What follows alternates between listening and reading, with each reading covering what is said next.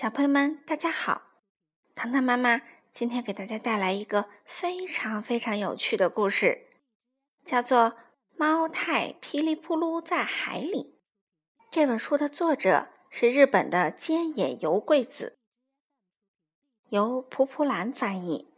我们一起来听听吧。猫太噼里扑噜在海里，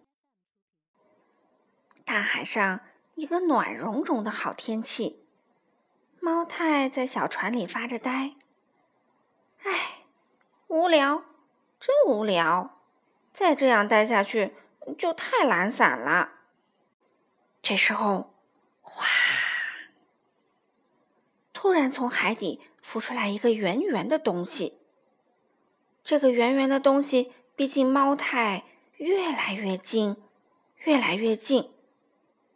哎呀，怎么办？猫太急了，猫太快拳、飞腿、劈掌，哗啦！原来是一条从来没有见过的很大很大的鱼，它一口把猫太吞了下去。完了，这下完了！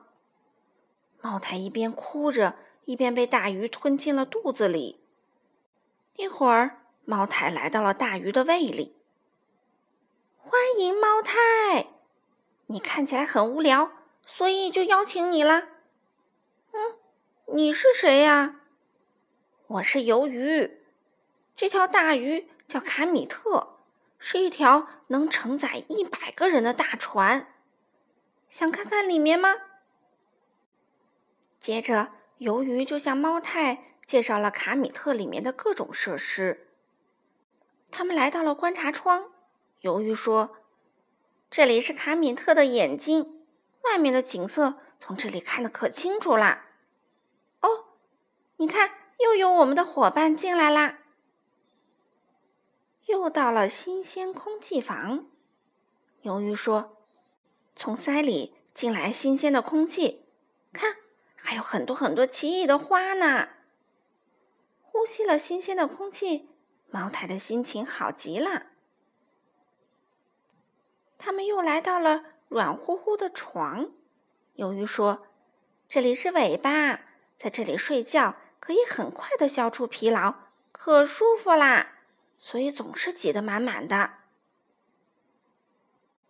鱿鱼接着说：“这个卡米特呀，在世界各地的大海里航行，贝奇就是他的雷达。”无论现在航行在哪里，他都能知道。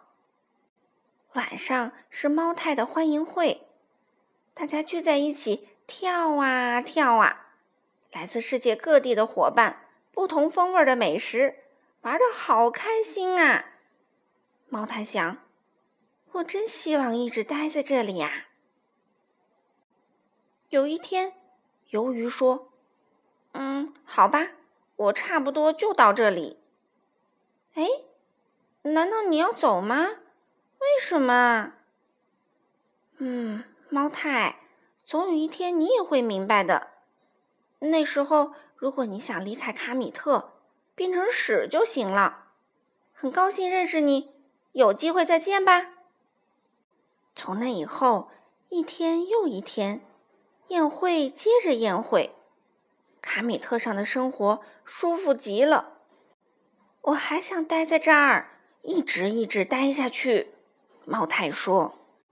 然后好多天过去了，好多个月也过去了。